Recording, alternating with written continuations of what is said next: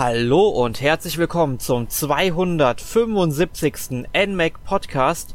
Mein Name ist Erik Ebelt und heute habe ich mir Verstärkung geholt und zwar vom Alexander Geisler. Hallo Alex. Hallo Erik, hallo Hörer. Um das Thema Final Fantasy zu besprechen. Zum vierten Mal. Wir kümmern uns heute um die Serienteile 10 bis 12 und was mit denen so zu tun hat. Ähm, ja, und wir haben ja wie gesagt schon dreimal demnach ähm, einen Podcast über Final Fantasy gemacht. Und zwar die Ausgaben 85, 149 und 255. Da haben wir uns dann jeweils die drei Trilogien sozusagen angeguckt, die es auf NES, Super Nintendo und der PlayStation gab, von denen dann einige auch aus späteren Konsolen umgesetzt worden sind, wie dem Game Boy Advance oder eben auch der Switch. Und ich denke mal, ähm, Final Fantasy X ist vermutlich auch so der Hauptgrund, warum wir, also einer der Hauptgründe, warum wir jetzt schon im April wieder einen Final Fantasy Podcast aufnehmen, denn das Spiel ist vor kurzem für die Switch erschienen. Äh, ja, ich würde gar nicht sagen, dass es nur der Hauptgrund ist.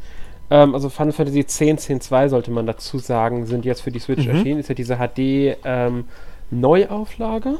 HD Remaster heißt Genau, HD Remaster nennt sich aber am 30. April, also wir, der Podcast ist ja am äh, 24. April online. Ähm, das heißt nicht mehr, mehr eine Woche nachdem wir hier fertig, nachdem ihr das hier hören könnt, theoretisch, erscheint ja auch schon Final Fantasy 12 für die Switch. Ganz genau, also zwei ja. wichtige Gründe sozusagen. Also im Grunde ähm, auch wieder Teile, weil ähm, 7 und 9, die ja jetzt auch kürzlich, ich glaube im März war es, wenn ich mich nicht ganz täusche, mhm sind die ja für die Switch erschienen. Die gab es ja bisher auch vorher nicht für die ähm, für eine Nintendo-Konsole. Ja. Und über die hatten wir ja schon im letzten Teil 255 auch geredet. Der achte Teil fehlt leider bisher noch, was ich ja. auch schade finde. Ähm, Aber vielleicht kommt der ja noch. Genau, und ja, es gibt auch Teile, die werden wahrscheinlich nie kommen, der, wie Final Fantasy XI, über den wir heute trotzdem reden werden, auch wenn er nicht für eine Nintendo-Konsole kommen wird. Aber der Vollständigkeit halber. Ähm, ja, genau. Also, ihr hört schon raus, wir reden heute über Final Fantasy X, Final Fantasy X-2, Final Fantasy XI, Final Fantasy XII und weil es dazugehört, ähm, Final Fantasy XII Revenant Wings. Ja, das volle Programm. Also genau, erwartet also euch jetzt Spiele, in den kommenden fünfeinhalb Stunden. Ja, genau. Also so lang wird es vermutlich nicht werden, aber. Nein, also ähm, wir haben ja schon das versuchen. eine oder andere Mal den Rahmen gesprengt. Also man sollte niemals nie sagen. Genau, aber wir werden so, ich, ich denke mal, wir werden jetzt nicht so hart äh, sprengen heute. Wir werden natürlich trotzdem über alles äh, uns etwas unterhalten. Ähm, sind immerhin auch große Spiele, wobei ich auch direkt zugeben muss, ich habe sie nicht alle gespielt. Ich kann also nicht zu allen etwas äh, sagen bisher. Besonders zu dem äh, ja, 11er und 10-2er. Aber gut. Wollen, würde ich sagen, wir fangen einfach mal an, oder? Ja, wir werden das Kind schon schaukeln. Gut, ähm, Final Fantasy X. Dieser Titel erschien zum ersten Mal 2001 in Japan, 2002 folgte dann eine International Version in Japan, wo dann noch zusätzliche Inhalte drin waren und ich meine, diese internationale Version wäre dann auch bei uns noch äh, raus, also wäre dann rausgekommen ganz normal als Final Fantasy X. Ich glaube nicht, ich meine, ähm, ich bin mir jetzt nicht 100% sicher, aber bei den International Ver Versions von den Final Fantasy Teilen war es ja irgendwie immer so oder meistens so, dass die Japan exklusiv waren. Ich bin mir jetzt nicht komplett sicher, aber ich meine, ähm, bei der in Japan sogenannten International-Version war nämlich dieser ähm, Kurzfilm, der, äh, ich weiß gar nicht, wie der jetzt heißt, der erzählt im Grunde die Story nochmal zwischen Final Fantasy X und Final Fantasy X-2. Und der, ähm, ich glaube, Eternal Calm oder so hieß der genau, also mhm. 14-minütiges Video. Und das erzählt diesen Übergang, der hat damals in der europäischen Version, sondern in der westlichen Version gefehlt. Den gab es nicht. Den gab es aber in dieser International-Version, die es halt in ähm, Japan gab. Und dieser Eternal Calm-Film ist aber in dieser HD-Remaster-Version dabei. Sollte man vielleicht anmerken. Also das ist das, was jetzt auf der Switch vorhanden ist, ist schon das Komplettpaket. Aber damals hat Europa bzw. dem Westen schon ein Teil dieser International-Version gefehlt. Ja, okay, das, das kann natürlich sein. Beim 12er war ich mir definitiv sicher, weil da gibt es ja auch dieses Zodiac-System, was es in der europäischen Version nicht gibt, also zumindest nicht in der ursprünglichen Version, aber über Final Fantasy 12 reden wir ja nachher nochmal. Äh, ich wollte nur mal kurz eine Sache anmerken, sorry, weil ich vergessen ja. hatte. Dieser Eternal Calm-Film, den gab es in Europa, aber halt nicht bei Final Fantasy 10, der lag Unlimited Saga bei dem Spiel. Ah, interessant. Den Grund dafür müssten, müssen wir Square Enix fragen, woran das lag. Keine Ahnung. Vielleicht lag es in der Veröffentlichung, weil Final Fantasy 10 bei uns dann schon veröffentlicht war und dann erst die International-Version in Japan kam und deswegen und Unlimited Saga kam dann später in Europa und sie wollten halt irgendwie nachliefern oder so. Ich wollte es noch anmerken.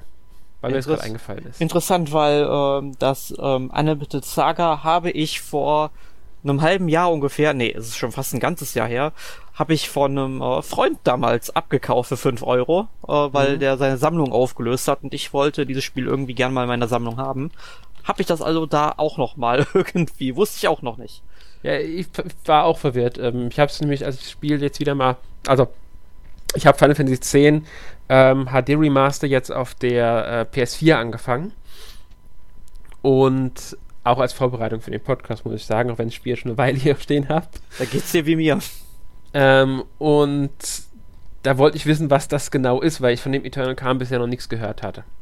Und da habe ich das nämlich äh, recherchiert dazu, deswegen, da habe ich das dann gelesen, dass das der äh, Version beilag. Sehr schön. Ja. Jedenfalls, ähm, Final Fantasy X war seit 1999 in Entwicklung. Mhm. Ähm, wenn man sich das jetzt mal anguckt, also seit 99 ist das äh, entwickelt worden und 2001 kam es dann in Japan auch schon raus. Also eine relativ kurze Entwicklungszeit, muss man dazu sagen. Wenn man das mal zum Beispiel mit Final Fantasy 15 vergleicht, wo es ja ewig gedauert hat, wobei man auch da sagen muss, dass Final Fantasy 15 ja erstmal nicht als Final Fantasy 15 geplant war. Genau, und das gab ja auch, war, lag ja auch ein paar Schwierigkeiten in der Entwicklung und so. Muss ja. man ja auch alles in Relation setzen. Ähm, aber stimmt schon, es war eine, trotzdem auch, wenn man heute schaut, heute braucht Final Fantasy wesentlich länger, was auch nicht an der heutigen Technik liegt und so. Aber es war schon eine recht kurze äh, Entwicklungszeit für einen neuen Serienteil. Und das, obwohl es das erste auf der PS2 war. Das heißt, sie haben sogar diesen Konsolenwechsel durch, äh, vollzogen in dem Zeitraum. Ja, definitiv. Und war auch relativ äh, früh im Konsolenzyklus auch schon da. Ja, die PlayStation 2 kam 2000 und das Spiel kam knapp ein Jahr später. Ähm, das, woran auch immer es lag, vielleicht haben sie da von Sony sehr viel Unterstützung erfahren, dass sie da gut für entwickeln konnten. Vielleicht haben sie mit, sind sie mit der Entwicklung der PS2 aber auch einfach super zurechtgekommen, weiß man ja nicht so genau. Ähm, auf jeden Fall kam das Spiel dann doch ähm, recht schnell und man muss auch sagen, es ist ja bis heute eins der beliebtesten. Ja, definitiv. Also wenn Final Fantasy Titel genannt werden, die Fans am besten finden, dann wird sehr häufig der siebte, achte und auch der zehnte Teil genannt. Der neunte wird auch gar nicht mehr selten genannt, wie mir jetzt aufgefallen ist, letztens wieder. Tatsächlich, also den ja, es gab wohl jetzt selten mit. Das ich habe auf Twitter jetzt wieder mal so eine Diskussion mitbekommen, da haben dann doch überraschend viele Leute den ähm, neunten genannt, natürlich auch den sechsten, der ja auch sehr, sehr guten Ruf genießt. Ja, also das der sechste gehört dann auch zu meinen Lieblingsteilen sogar. Mhm. Ja, mir gehört der 10. tatsächlich sogar dazu. Ich muss halt leider sagen, ich konnte damals nicht durchspielen, was an einer kaputten Memory Card der PS2 lag und der fehlenden Motivation, das Spiel nochmal zu spielen. Bis äh, fast zum Ende. Ja, durchspielen konnte ich den Titel leider auch nicht. Ähm, lag bei mir jetzt nicht an einer kaputten Memory Card, sondern einfach, ich kam irgendwann nicht mehr weiter. Also ich bin relativ weit im Spiel gekommen. Ich schätze mal so 70, 80 Prozent. Ähm, war dann quasi an einem, ja, an einem der Hauptzielorte, wo man hin muss im Spiel und dort habe ich einfach einen, ja, Bossgegner nicht mehr gepackt und ich hatte einfach keine Lust, meine Charaktere weiter zu leveln. Äh, ja, dann habe ich es damals aufgehört. Ich habe es zum ersten Mal gespielt, 2008 müsste das gewesen sein, also sieben Jahre nach dem ursprünglichen äh, Release. Sogar noch später als ich. Ich habe ja. nämlich die PS2 auch erst sehr spät mir gekauft und dann auch hauptsächlich für Spiele wie Final Fantasy X und Final Fantasy XII. Ich meine, ich habe es mir tatsächlich sogar erst 2006 gekauft. Ich bin mir nicht ganz sicher, könnte auch 2005 gewesen sein, aber alle Fälle recht spät und ähm, 10 und äh, ich glaube, ich habe, ich bin mir jetzt gar nicht mehr ganz sicher. Ich habe mir, glaube ich, 12, doch, doch, ich habe genau, ich habe mit 12 nämlich sehr schnell ähm, dazu gekauft dann auch. war es sogar erst 2007 dann? Ich bin mir nicht ganz sicher, aber erst in dem Zeitraum habe ich auf alle Fälle auch den Zehner gespielt. Ja, bei mir war es äh, 2007, wo ich mir die PlayStation 2 gekauft habe, ungefähr mhm. ein Jahr nachdem die Wii draußen war und einfach keine Rollenspiele für das System kamen, was ich sehr, sehr schade fand. Ähm, und da habe ich gesagt, gut, hol dir noch eine PlayStation 2, die kriegst du relativ günstig neu und dann habe ich mir in die PlayStation 2 geholt und meine ersten beiden Spiele, die, äh, die ich mir dazu gekauft habe, direkt ähm, an dem Tag waren Dragon Quest 8 und Final Fantasy 12, aber 10 und 10 2 habe ich mir im Grunde glaube ich, noch im selben Monat inklusive noch neu verschweißter Lösungsbücher dazu geholt. Äh, also das muss man sich mal reinziehen. Sechs Jahre nachdem die Spiele draußen waren, dann noch irgendwie die Lösungsbücher dazu kaufen. Mhm. Äh, das ist schon auch irgendwie eine Leistung, dass es die da noch gab. Ja. Gut, ähm, aber reden wir mal ein bisschen über die Story. Final Fantasy X dreht sich um den Blitzballspieler Tidus, was Blitzball ist, das werden wir gleich noch in Ruhe erklären. Und während eines Spiels wird äh, dieser 1000 Jahre durch das ominöse Wesen Sin in die Zukunft katapultiert, genauer gesagt in die Welt Spira. Das ist im Grunde dieselbe Welt, die heißt tausend Jahre später nur anders.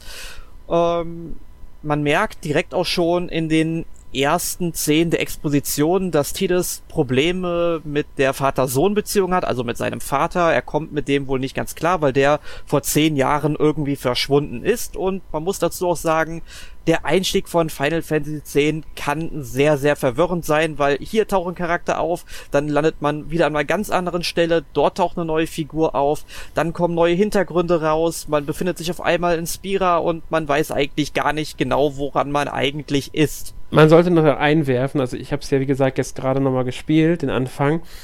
Ähm, also es fängt das, das Verwirrende. Ich fand's auch, ich finde es schon sehr, äh, ist ein sehr eigener Anfang, sag ich, sag ich jetzt mal dazu. Äh, setzt sich auch im Gegensatz zu anderen Final Fantasies, finde ich, ziemlich ab, die alle etwas bodenständiger anfangen. Und ähm, also das hier fängt auch bodenständig an. Mit dem ganzen im Sanakan, man ist halt da als Tidus unterwegs, lernt so ein bisschen die Steuerung kennen, dann kämpft man auch noch in Sanakan gegen Monster und so. Alles noch vollkommen in Ordnung. Ist halt ein Angriff auf die Stadt. Sanakan ist die Stadt, in der er bisher gelebt hat. Wenn man aber, sobald man dann aber von Sinn aufgesaugt wurde, merkt man, das Spiel hat sehr viel mit Schwimmen auch zu tun, ist mir aufgefallen. Die lassen mhm. sich unglaublich oft schwimmen am Anfang und tauchen auch, was finde ich ungewöhnlich für ein Final Fantasy ist. Ich glaube sogar, es ist das erste Final Fantasy, in dem du frei schwimmen und tauchen kannst, oder? Ich überleg mal gerade, ich, ich denke mein, schon. Also ich kann mich nicht erinnern, dass wir das mal davor gemacht hat. Vielleicht gab es nur irgendwie so Unterwasser-Dungeon, wo man irgendwie auf dem Boden durchs Wasser gegangen ist mit ja, einem Item vielleicht, aber. Das gab es wahrscheinlich bestimmt, aber hier ist es wirklich so, dass du mit einer Taste drücken musst, um zu tauchen und so. Also jetzt nicht komplett Open World oder Freiheit und so, wie man es heute kennt, ist es schon sehr in vollgebenden Bahnen trotzdem noch. Ähm, aber das, ich denke, das haben sie auch deshalb so den Anfang abgezogen, weil sie dieses Element eben drinnen hatten und das schön präsentieren wollten. Und das sorgt halt dafür, dass es alles ein bisschen, ja, ja, und was du meinst mit äh, viele Charaktere, also man, das ist wirklich so, man landet da, dann weiß man nicht, was Sache ist, dann tauchen andere Charaktere auf, die auch noch eine Sprache sprechen, die man nicht versteht. ja. Also, ja, kommt ja noch dazu. Theoretisch hat man am Anfang die Möglichkeit, also an einem bestimmten Punkt, einen Spielstand zu laden, auf dem man schon mehr Wörterbuch freigeschaltet hat. Weil im Laufe des Spiels findet man ja die ähm, Wörterbücher von den Albet. Sprache. Genau. Und ähm, jedes Wörterbuch schaltet ein Buchstaben frei nur. Was natürlich jetzt enorm viel ist, weil es gibt natürlich, es sind 26 Buchstaben, ist ja einfach nur äh, lateinische Schrift etwas anders zusammengesetzt. Und wenn man aber schon einen Spielstand hat, auf dem man mehr freigeschaltet hat, kann man auch am Anfang schon alles freischalten, dass man direkt von Anfang an den, die versteht. Das ist halt für einen zweiten Spieldurchgang gedacht. Ja, das erinnert, das erinnert mich auch ein bisschen, das wurde ja später dann auch nochmal bei The Legend of Zelda The Wind Waker gemacht. Mhm. Da gab es ja auch ein paar Charaktere, die in einer älteren Sprache gesprochen haben und beim zweiten Durchspielen äh, konnte man die dann auch verstehen. Genau. Ganz genau, weil ich glaube, in der HD-Fassung geht es sogar, dass du die von Anfang an verstehst, wenn mich nicht ganz täusche. Ich bin mir nicht mehr 100% sicher. Ich weiß es leider gerade auch nicht mehr. Ich bin mir nicht mehr sicher, ist ja auch nicht so wichtig. Ähm, aber ja, wie du schon gesagt hast, das ist ein sehr verwirrender, das ist, wandelt sich immer öfter. Also erstens man dann, wird man dann von den einen Personen gerettet, dann strahlt man doch wieder woanders, lernt wieder neue Leute kennen, dann bekommt man erst so ein bisschen was über die Welt hin, äh, Informationen Und dann begleitet man halt diese Gruppe, zu der auch äh, Yuna gehört, die ja dann so ein Medium ist, heilige Dings da, die gegen, die halt äh, Sinn aufhalten soll. Es gehört alles mit dazu, dieser Kampf gegen Sinn.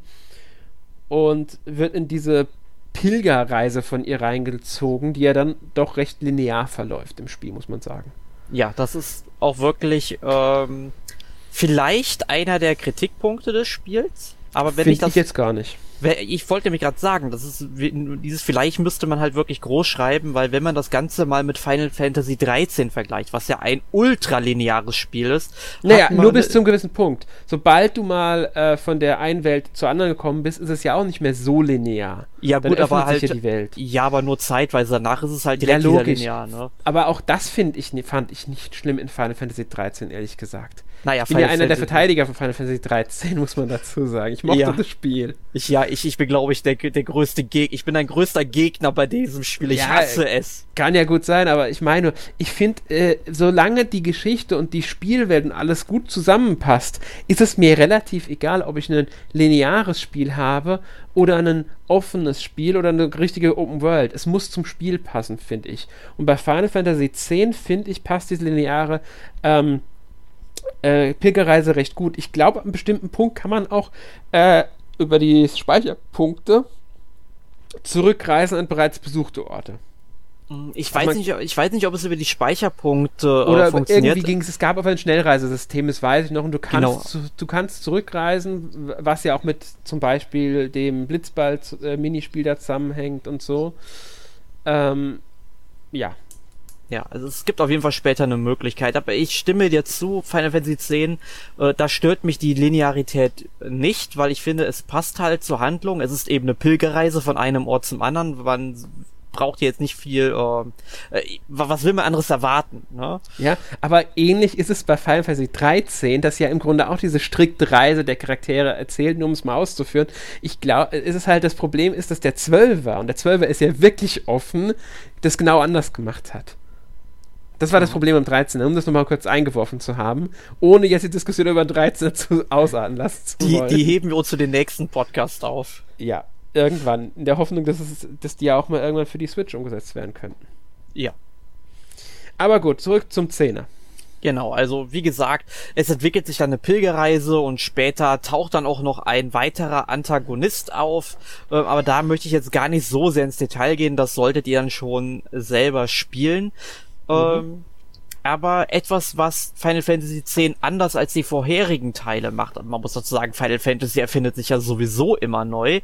Aber die Charakterentwicklung, also welche äh, Fähigkeiten und die so weiter lernen, äh, funktioniert im zehnten Teil über das sogenannte Sphärobrett. Das ist im Grunde so ein Brett, ähm, es erinnert so ein bisschen an ein Brettspiel von den Feldern her, müsste man sagen. Und man sammelt in den Kämpfen statt Erfahrungspunkte AP, also Ability Points oder Aktionspunkte, wie auch immer man sie nennen möchte, hat man davon genug gesammelt, dann steigt man in einem Sphäro-Level auf. Mit einem Sphäro-Level kann man dann, also für je ein Sphäro-Level kann man ein unbekanntes Feld ähm, weiterziehen. Hat man bereits besuchte Felder ähm, halt da freigeschaltet, kann man auch bis äh, für ein Sphäro-Level bis zu vier Felder weiterziehen. Was auch Genau, aber stopp, stopp, stopp. Das wird jetzt, ich glaube, das, das wird jetzt ein bisschen zu verwirrend. ähm, also jede Sphäro-Level ist ein Schritt weiter auf dem Brett. Erstmal nur so, ja. ja.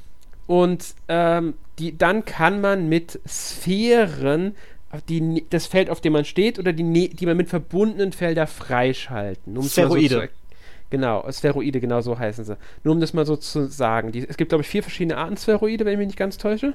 Ja, ich glaube Kampf, Wunder, Zeit, Ability und dann gibt es natürlich noch weitere, um leere Felder ähm, Ja, zu genau. belegen. Die kommen auch noch, aber es sind jetzt erstmal die, die Grundsachen. Und jedes, also die, die, es gibt dann halt Felder, die sind leer, da ist nichts drauf, da kann man halt weitere, wie, wie Erik schon gesagt hat, einsetzen.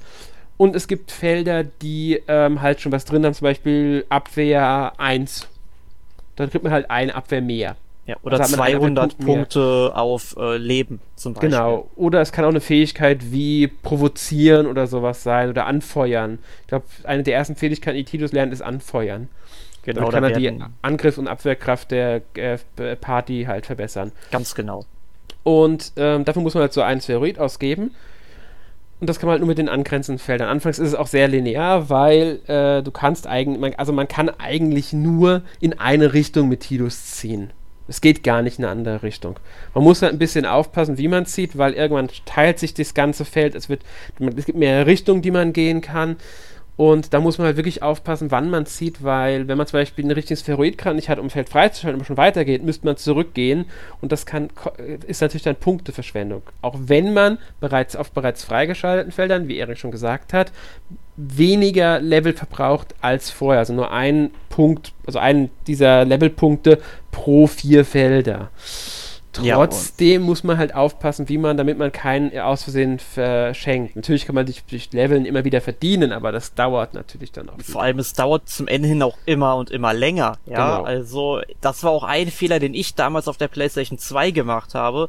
Habe das äh, beim Tutorial einfach nicht richtig genug gelesen und bin dann tatsächlich, auch wenn ich mal zurückgehen musste, immer ein einzelnes Feld gegangen, ja.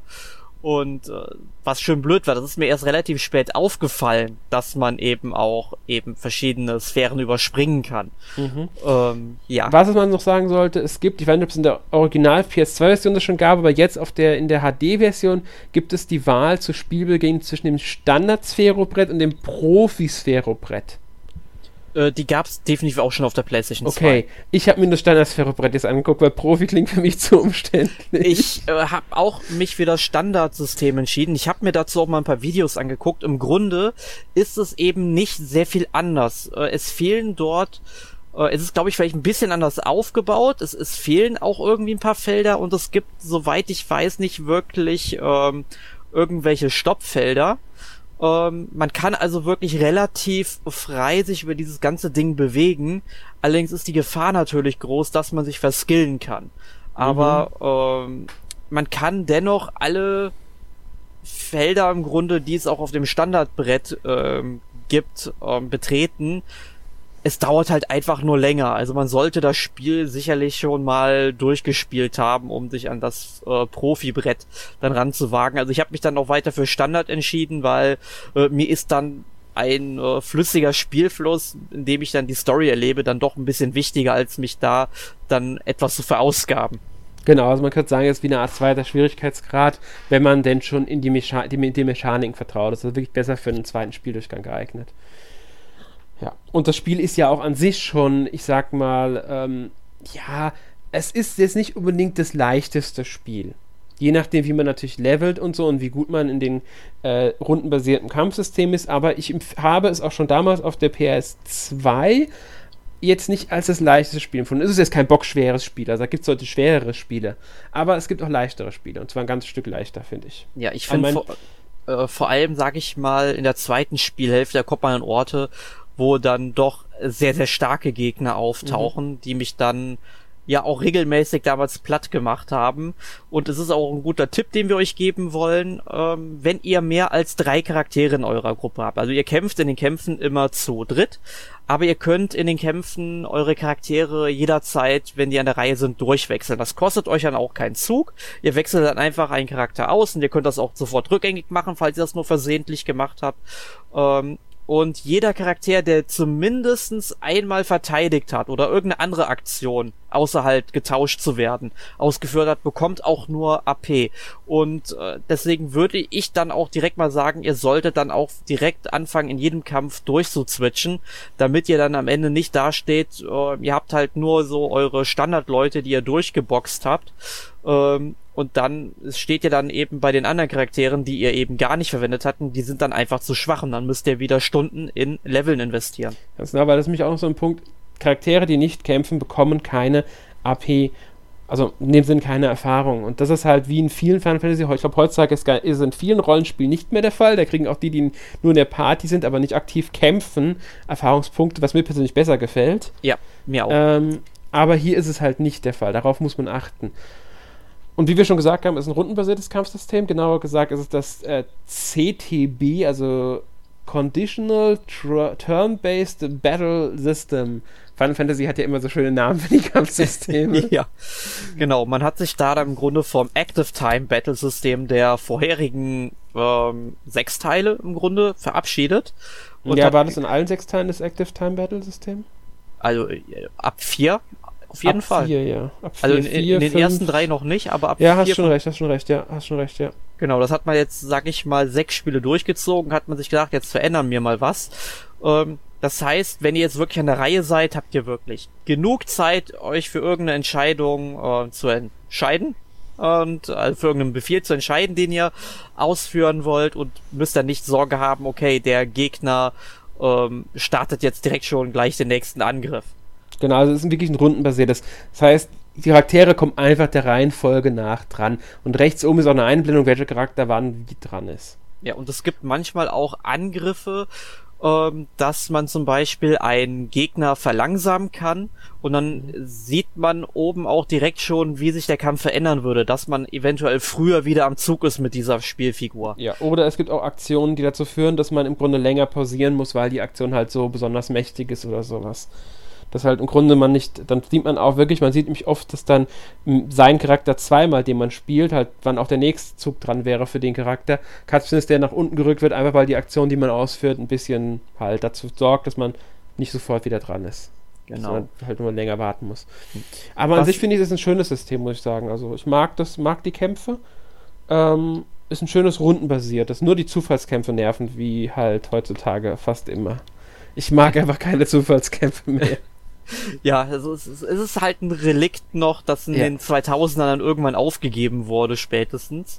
Mhm. Äh, also in japanischen Rollenspielen, in westlichen Rollenspielen hat man ja Gegner schon längere Zeit dann offen gesehen. Genau, und man muss auch sagen, sie kommen, finde ich, sehr, sehr oft, diese rundenbasierten Kämpfe. Also manchmal machst du wirklich gefühlt nur fünf Schritte und der nächste Kampf ist da. Also so kam es mir jetzt gar nicht vor. Ist, also ga, ganz am Anfang kam es mir zum Teil wirklich so vor, also zum Teil, also man, in manchen Szenen, vielleicht relativiert sich noch ein bisschen, wenn man dann ein bisschen, ein bisschen weiter im Spiel ist. Aber so kam es mir eine Zeit lang wirklich vor. Ich gehe fünf Schritte Kampf, ich gehe fünf Schritte Kampf. Ist es überspitzt gesagt, muss man dazu sagen. Ja, aber ich freue mich halt immer wie ein Schnitzel auf die Kampfmusik, weil ich die einfach mhm. liebe. Dann hast du dieses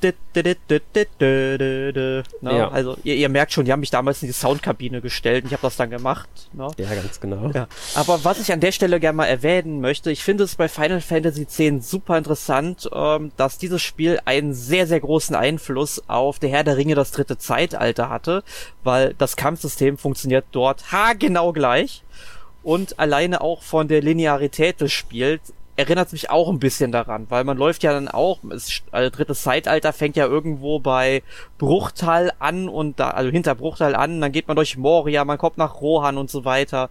Ähm, das ist halt dann quasi auch eine Reise von A nach B sozusagen. Finde ich halt sehr interessant, dass man sich da auch wieder im Westen hat inspirieren lassen von einem japanischen Rollenspiel. Ja, das stimmt. Ja. Ähm, was im Kampf noch eine Besonderheit ist, Yuna kann Bestia beschwören. Genau, sie ist die einzige ähm, Figur, die überhaupt Beschwörungen beherrscht genau. in diesem Spiel. Das, das, ist eine Besonderheit, weil in anderen Final Fantasies können es ja mehrere Charaktere im Normalfall. Also das sind die typischen Beschwörungen, Ifrit, Shiva, Bahamut. Ich glaube, man darf sie im Spiel sogar selbst benennen, wenn man sie erste Mal, wenn sie erste Mal beschwört, beschworen wären, bis wir sie erstmal auftauchen. Ganz genau. Und das Interessante ist, man darf ja auch sogar Tidus umbenennen, wenn man mhm. möchte, als Hauptcharakter.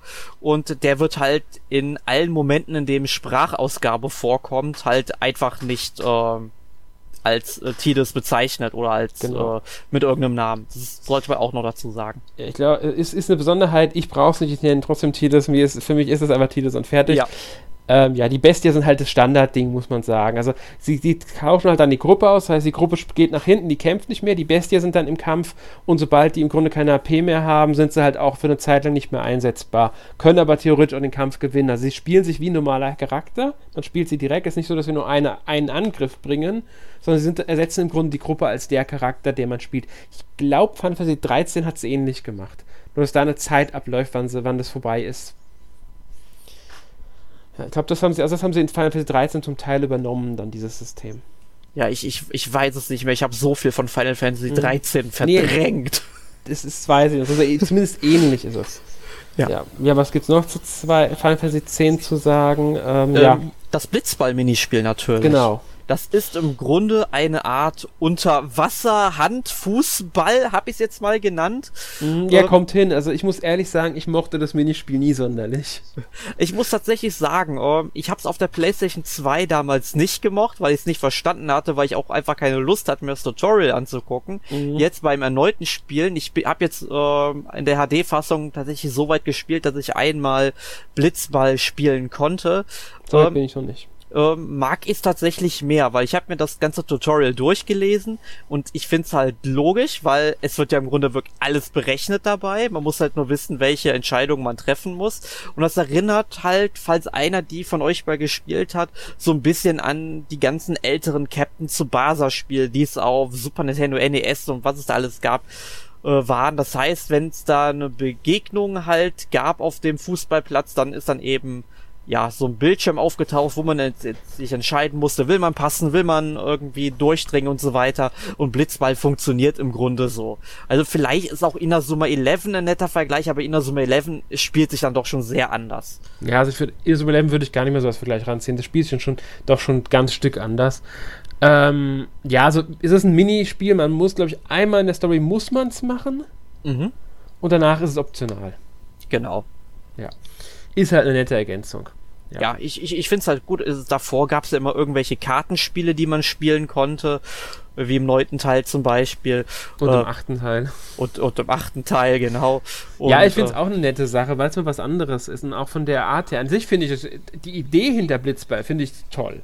Die Idee, weißt du, in dieser Wasserkugel und das ist einfach super, weil die schwimmen da drin und ist einfach sau interessant, die Idee dahinter. Ja, nur die Kameraperspektive, die hätte ich mir dann doch schon überarbeitet gewünscht, zumindest ja, in der HD-Fassung. Das geht mir im gesamten Spiel zum Teil so, muss ich ehrlich sagen. Ich bin auch immer nicht so ganz dran gewöhnt, dass ich die Kamera nicht frei einstellen darf.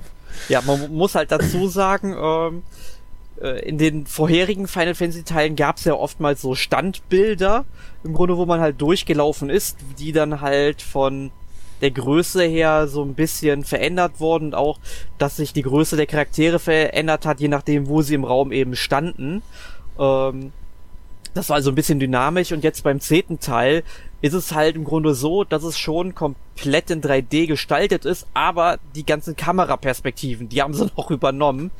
Ja, ähm, halt festgesetzte Kameras. Man kann die Kamera nicht frei bewegen und ähm, die Kamera wechselt halt immer dann, wenn man einen bestimmten Punkt erreicht. Dann ändert sich halt die Sicht auf dieses, auf das, das Gebiet. Ähnlich wie Resident Evil könnte man in manchen Punkten sogar sagen. Ganz grober Vergleich. Ja. ja. Oder was hatten wir letztens auch den Podcast aufgenommen von Capcoms Spiel? Ähm, ähm hier Onimusha. Onimusha. Genau. Da ist, genau, da ist auch ähnlich. Ja, trotzdem gefällt es mir. Also ich finde es auch grafisch gar nicht, äh, also jetzt auch in der HD-Fassung finde ich es recht schick ähm, überarbeitet. Man sieht die PS2-Herkunft immer noch, gerade in Sachen Animationen und Inszenierung zum Teil auch. Also äh, wenn die Charaktere unterhalten und inszenierte und wie die sich dann bewegen und so, oder wenn die applaudieren oder oh, oh, oh da kriege ich schon manchmal so, uh, das ist aber schon ganz eindeutig Anfang 2000er. Ja, ähm, ja, aber es sieht jetzt nicht, ist gerade die Charaktermodelle sind für die, in der HD-Neuauflage schon äh, ziemlich gut überarbeitet worden. Ohne dass halt die Herkunft verborgen wird. Aber es ist halt auch nur ein Remaster und kein Remake. Eben. Aber ich muss ähm, trotzdem sagen, wenn man es mal direkt miteinander vergleicht, also es ist schon ein sehr, sehr großer Fortschritt ja, zu erkennen. Ne? Natürlich. Also ich glaube, sie haben äh, die eins, die größte Überarbeitung, die sie bei den Charaktermodellen gemacht haben, waren die Gesichtsanimationen. Also mhm. wenn man sich mal die Original PlayStation 2 Fassung anguckt, da wirken die Figuren noch ein bisschen lebensechter und ähm, jetzt bei der äh, HD Auflage haben sie sich da eher so ähm, es wirkt so ein bisschen anime-mäßiger, ein bisschen äh, surrealer. Kann aber gut sein, weil das ähm, nimmt dem Spiel den Realismus und der Realismus wirkt in aufgehübschter PS2-Grafik wahrscheinlich nicht so schön wie ein etwas unrealistischer Look. Ja. Deswegen kann ich die Entscheidung schon verstehen.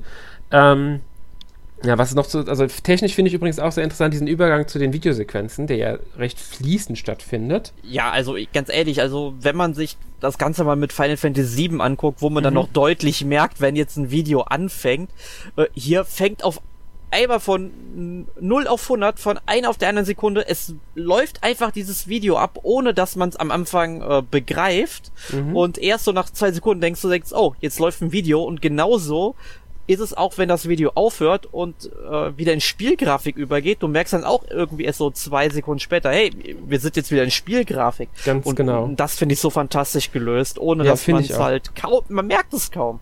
Ja, und ich finde halt auch, dass die Videos heutzutage noch wunderbar funktionieren, auch von, rein optisch. Ja.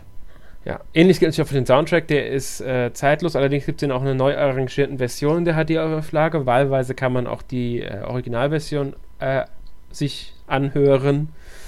Beide Versionen sind wirklich gelungen, muss man sagen. Ja, Ist also ich habe jetzt Soundtrack. schon öfters gehört, dass, die, dass ein paar Leute mit der neu arrangierten Version Probleme haben. Ich habe jetzt nur mit der neuen Version gespielt tatsächlich. Ich auch. Und ich habe da jetzt nicht groß was gemerkt, was mir nicht gefallen würde. Also da gab es Ja. schon größere Katastrophen wie jetzt im Secret of Mana Remake zum Beispiel. Ja.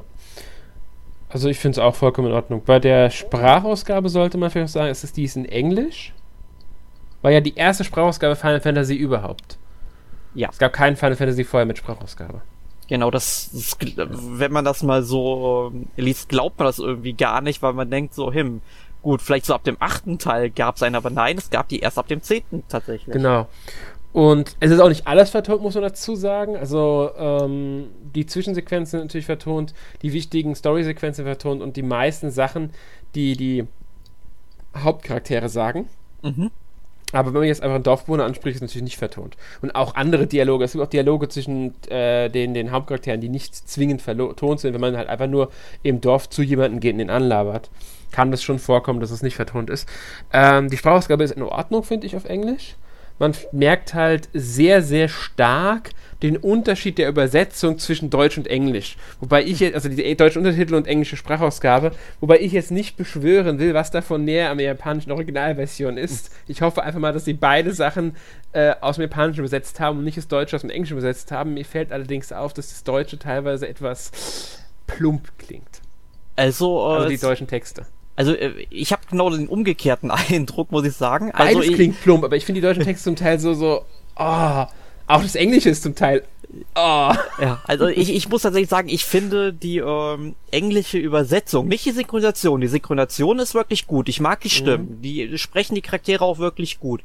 Ähm, aber ich finde halt die englische Übersetzung wirklich plump und ich hatte mir auch mal Kritiken durchgelesen. Also äh, die Edge hat damals ja dem Spiel auch nur 6 von 10 Punkten gegeben und hat auch als einen der größten Kritikpunkte ähm, ähm, gesagt, dass die Übersetzung ins Englische wohl sehr abscheulich gewesen sei. Ähm, das ist schon ein hartes Stück, das sozusagen. Ähm, aber soweit ich weiß, wurde die deutsche Version direkt an der ähm, japanischen äh, Version angefertigt, also die Übersetzung. Deswegen gibt es halt auch diese Diskrepanzen zwischen dem gesprochenen Englischen und dem, was als Untertitel als Deutsch dort steht. Ganz genau. Also die sind, die sind zum Teil sehr, sehr groß, die Diskrepanzen. Aber genau das ist das, was ich meine. Sie sind beide individuell aus dem Japanischen übersetzt worden und dann merkt man halt einfach, und das ist ja auch heute oft noch so, und das muss man einfach so sagen, wenn man zum Beispiel den Anime-Bereich guckt, die deutschen Übersetzungen in, aus dem Japanischen sind meistens besser als die englischen. Das hast du auch heute noch, wenn du im Manga- und Anime-Bereich guckst. Die sind oft freier, die deutschen Übersetzungen, muss man dazu sagen, gerade im Manga-Bereich, aber sie passen besser. Wenn ihr versteht, was ich meine. Also ich zumindest ja. Was Also die Hörer dazu sagen, weiß ich nicht. Beispiel Yotsuba ähm, ist ein Manga. Im Deutschen klingt das Mädchen, das ist nicht mehr, mehr Grundschülerin, also wirklich kleines Kind, die klingt wie ein Kind. Die li- liest sich wie ein Kind. Im Englischen nicht. Da sind die Texte zu erwachsen geschrieben zum Teil. Solche Sachen hast du dann oft. Und au- auch die Synchronisation, muss man sagen, sind äh, im, jetzt vom Anime-Bereich, nicht vom Spielebereich, dann oft, aber es liegt ja auch von einer, natürlich an der Übersetzung aus dem Japanischen. Also, warum auch immer, es war schon damals bei Final Fantasy X anscheinend so, dass die englischen Übersetzungen aus dem Japanischen nicht in jedem Fall, aber es scheint immer noch vorzukommen, halt einfach die äh, holprigeren sind als die deutschen. Warum? Woran es auch immer liegen mag. Ja. Final Fantasy ist halt so eines der Beispiele dafür. also Jahrzehnte. Die neueren sind da ja anscheinend nicht mehr so schlimm betroffen. Genau. Ja. Ja, Gut. äh, es gab dann noch eine Besonderheit bei Final Fantasy X, muss man dazu sagen, beziehungsweise es war das erste Final Fantasy, das einen Nachfolger bekommen hat.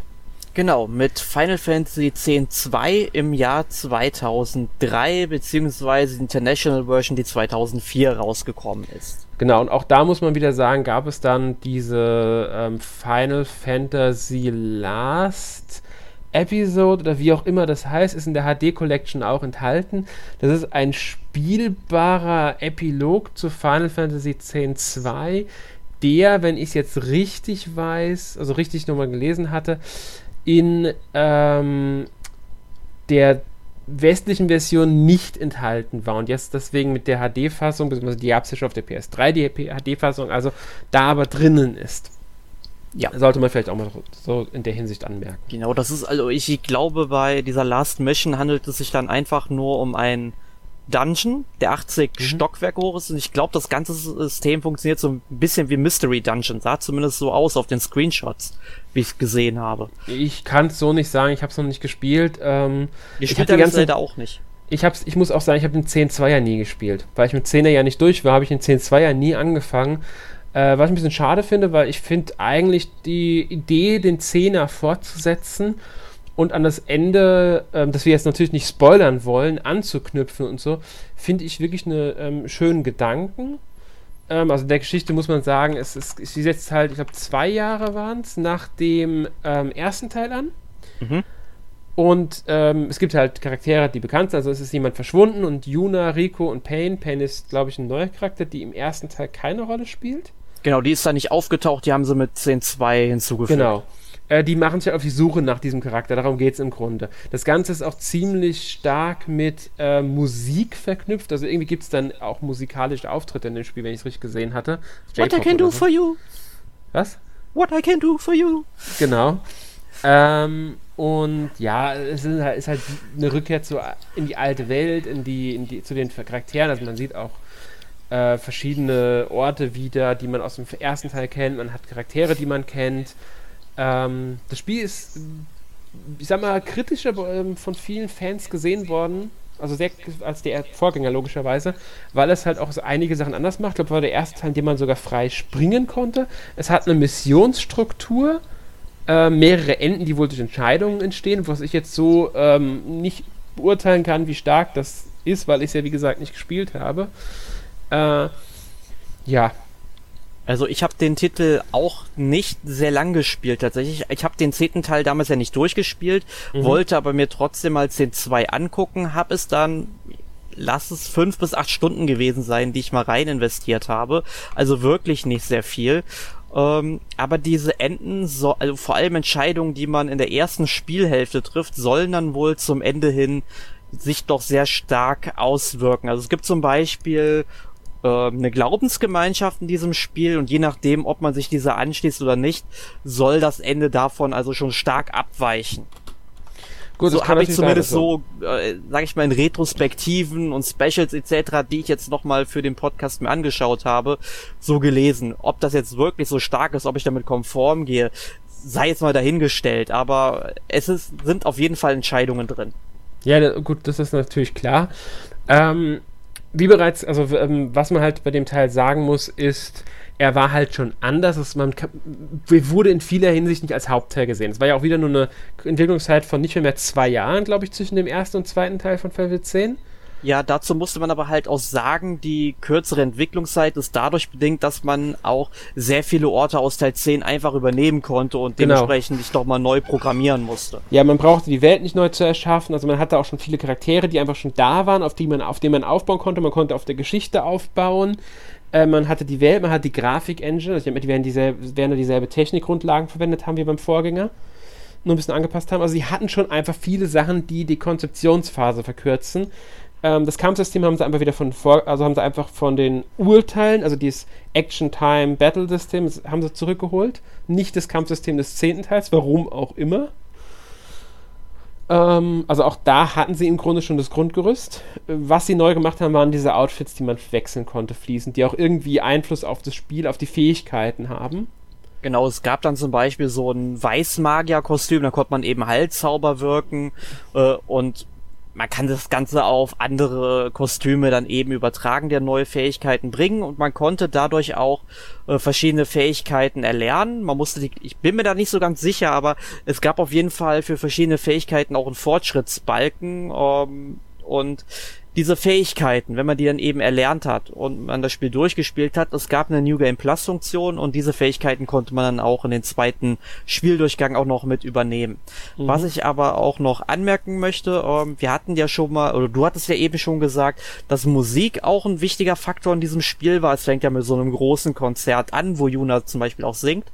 Ähm, aber man hat sich allgemein sehr viel Inspiration aus Anime, Manga und der japanischen Kultur und Popkultur genommen, um eben diese ganzen Kostüme, sag ich mal, auch auszudrücken. Ja, das fällt halt im Design der Charaktere dann auch sehr stark auf. Dürfte mit ein Grund sein, warum er bei einigen Fans umstritten ist. Ähm, wie gesagt, ich habe nicht gespielt, ich will da jetzt kein Urteil zu fällen. Irgendwann werde ich es wahrscheinlich noch spielen. Ich hoffe, ich werde bei mir jetzt am Final Fantasy 10 wieder dran und wenn ich es dann mal beendet habe, werde ich mich auch an 10.2 machen. Ähm, was ich interessant finde, ist, obwohl der Teil bei vielen Fans nicht so gut aufgenommen wurde, hatte das Spiel damals ähm, eigentlich gar nicht mehr schlechte Wertungen eingefahren. Die Vermietung hat, hat 34 von 40 gegeben gehabt. Ähm, Edge war, glaube ich, bei 7 von 10 und damit besser als bei dem Vorgänger. Mhm. Ähm, ich weiß nicht, wie sonst die Punkte vergeben waren. Ich glaube, HN war sogar bei 9 oder 9,5 oder sowas damals. Und ich glaube, Metacritic-Wert liegt bei 85 aktuell. Ja, also ich mochte das Spiel auch. Ich kann dir nicht sagen, warum ich irgendwann damit aufgehört habe, es zu spielen. Weiß ich nicht mehr. Ähm, aber ich habe momentan ja vor, Final Fantasy X auf der PlayStation 4 durchzuspielen, weil es momentan selten vorkommt, dass mich ein Spiel länger als drei Stunden nochmal an die Konsole fasst. Und jetzt habe ich innerhalb von zwei Tagen acht, neun Stunden in Final Fantasy X gesteckt. Mhm. Also ähm, hoffe ich mal, dass ich es durchspiele, dann würde ich mich auch noch 10.2 wieder angehen wollen. Also ich würde, ich hoffe auch, dass ich beide Teile jetzt auf der PS4 nachholen kann. Ich würde es auch auf der Switch machen, wenn ich jetzt die, die PS4-Version nicht hätte, aber die habe ich halt schon. Ähm, bin mal gespannt, ob ich es schaffe, weil äh, habe halt auch vieles andere zu zocken und ja, das ist immer das große äh, Problem. zu tun und so. Und deswegen ist es halt so dass die Frage, ob das Spiel dann am Ende den Vorzug erhält gegenüber anderen, beziehungsweise äh, gegenüber anderen Pflichten, die ja zu erfüllen sind. Man hat ja dann doch auch viel zu tun. Ja. Ja. Ja, ähm, also. Kommen wir mal. Oder wo wolltest du noch was zu 10.2 nee, sagen? Ihr merkt schon, also wir, äh, Final Fantasy 10.2 ist ähm, umstritten, aber anscheinend laut Kritikern zumindest jetzt kein, kein, kein schlechtes Spiel. Ich denke, weil es ja 10 und 10.2 in einem Set gibt, ist ja nur noch als HD Remaster nur zusammen veröffentlicht worden, was auch Sinn macht, meiner Meinung nach, weil die gehören einfach zusammen. Äh, lohnt sich das auch auf alle Fälle, das Spiel anzuschauen. Definitiv. Gut. Gut. Ähm, 2002 kam, also im Grunde ein Jahr vor Final Fantasy X-2 kam dann schon der elfte Teil raus. Genau, man muss sagen, hier, das kam genau zwischen dem 10. und dem 10-2er, der elfte Teil. Ähm, deswegen war auch der 10-2er dann so die Verwirrung. Aber das lag halt einfach daran, ich denke mal, hätten sie keinen Elfer gemacht, hätten sie den 10-2er vielleicht so als elften Teil verkauft, um einfach diese Reihe beizubehalten. Das ist auch wieder der Grund, weswegen 10-2 nicht in diese klassische ähm, Hauptteilreihe reinzählt, weil der Elver halt schon da war. Der Elver war aber eine Besonderheit im Franchise. Genau, denn es war das erste Online-Rollenspiel im Final Fantasy-Universum. Ähm, jetzt muss ich direkt dazu sagen, ich glaube, wie du habe äh, ich Final Fantasy XI nie gespielt. Ganz genau. Ähm, man muss sagen, ich hatte damals einfach noch nichts mit Online-Rollenspielen zu tun. Ich hatte schon von gehört. Sie waren mir nicht unbekannt, aber ich hatte noch nicht so den Bezug dazu, auch weil es damals halt Internet war noch eine ganz andere Sache. Ich, äh, ich meine, man muss sagen, in Japan war die, war, der, war die Technologie damals schon ein bisschen weiter als in äh, Europa in der Hinsicht. Von was die Anschlüsse angeht. Ich hatte noch, glaube ich, noch, ich weiß noch nicht, ob ich DSL zu dem Zeitpunkt schon hatte. Ich glaube, ich hatte eine Flatrate zu dem Zeitpunkt schon. Ich bin mir echt nicht sicher. Ja, ähm, im Zusammenhang mit Japan, da reden wir von Bandbreiten, da können wir genau, nur von träumen. Ganz genau. Und ähm, ich behaupte jetzt mal, ich meine, es gibt viele Online-Rollenspieler, die äh, auch schon andere Spiele vorher gespielt haben. Ich will Camelot oder wie Age of Camelot hieß das, glaube ich, oder so. EverQuest oder Ultima, Ultima Online. Online und so. Aber Online-Rollenspiele waren halt dann doch schon eine ziemliche Nische, aus, die, aus der sie dann, und egal wie, was man von dem Spiel hält, im Westen halt vorwiegend durch World of Warcraft rausgezogen wurden erst. Und das kam nun mal erst 2004. Und ich behaupte jetzt, also mir ging es so, viele Leute sind nun mal erst durch World of Warcraft überhaupt in Berührung gekommen mit Online-Rollenspielen. Defin definitiv, also World of Warcraft hat auch das Online-Rollenspiel überhaupt erst salonfähig gemacht, möchte ja, ich mal also sagen. im Westen, im, im, wie es jetzt in Japan war, ähm, will ich nicht beurteilen, dafür kenne ich mich, habe ich da den Blick auf den Markt zu der Zeit zu wenig gehabt, was Online-Rollenspiele angeht. Ja. ja, ich hatte halt, die einzige Erfahrung, die ich tatsächlich hatte, war dann mit ähm, Fantasy Star Online auf dem Gamecube. Allerdings mhm. muss man sagen, das war bei mir eher ein Fantasy Star Offline, weil man konnte das ja auch dann nur zu Hause alleine oder mit bis zu vier Leuten auch am Fernseher gemeinsam spielen. Das habe ich dann eher gemacht. Aber ich wusste daher im Grunde, wie diese Spiele funktionieren. Ja, also ich habe, wenn überhaupt, ähm, Spiele gespielt, die man an einer Konsole zu zweit spielen konnte, wie Secret of Mana, oder halt im LAN. Ja. Deswegen habe ich auch da noch nicht so den Bezug zu gehabt, äh, zu anderen Rollenspielen oder Online-Spielen. Äh, das kam halt dann auch irgendwann, aber nicht mit Final Fantasy XI. Nur um das mal so zu sagen. Aber gut, kommen wir direkt mal zum Spiel selbst. Das war damals auch noch so, es gab keine Server für die einzelnen Sprachen, das waren alle zusammen auf einem Server. Das ist ja heute auch nicht mehr üblich. Heute gibt es ja europäische Server, amerikanische Server, japanische Server und wie auch immer. Ähm, das wird ja eher getrennt bei den meisten Spielen. Das war halt damals noch nicht der Fall. Man hat einfach alle auf, ein, äh, einfach auf eins geworfen, was natürlich auch zulasten der ähm, Verbindungen zum Teil gehen konnte. Aber okay, war halt damals noch anders. Es gab auch Monatsgebühren, wenn ich es richtig im Kopf habe, bei Final Fantasy XI. Ja, gab es und ich hatte mir auch mal überlegt, damals ein Abo zu machen. Ich wollte es mir mal angucken, einen Monat lang. Allerdings äh, ist es dann daran gescheitert, dass man damals, soweit ich weiß, zwingend eine Kreditkarte brauch, mhm. äh, brauchte. Hatte ich halt nicht und dann hieß es ja Tschüss Vanadil, die Spielwelt von Final Fantasy XI. Ja, die war halt damals mit Kreditkarte sauber, genau. Vanadil war die Spielwelt. Ähm, da gab es Quests und alles. Es gab sogar eine Story irgendwie. Ähm, ja, die Story war im Grunde, dass die Länder Sandoria, Bastok und Windurst sich irgendwie gegen den auferstandenen äh, Shadow Lord wehren müssen. Oder die vereint, äh, man muss die halt vereinen und äh, in späteren Add-ons kann man auch noch Zeitreisen in den Crystal War vor 20 Jahren dazu und auch noch ein Schauplatzwechsel auf den archipelartigen Kontinent Adolin oder Adolin. Ich habe keine Ahnung, wie die das ausgesprochen haben wollen. Ja, also man merkt schon, es wurde halt ähm, wie vielen Online-Rollenspielen auch was hinzugefügt im Laufe der Zeit, neue Gebiete, neue Möglichkeiten. Die Story ist es eher so, ja, okay, das Gute gegen das Böse. Ja, da kann ganz man wirklich sagen, sagen. Man, man, man, kann da nicht viel. Das ist bei Final Fantasy XIV später im Grunde genau dasselbe. Das ist ich halt weiß, gut gegen böse irgendwo. Ist es halt. Genau, man muss, es ist ja auch nur, es war ja das erste Online-Rollenspiel, war aber recht erfolgreich für die damalige Zeit für ein Online-Rollenspiel.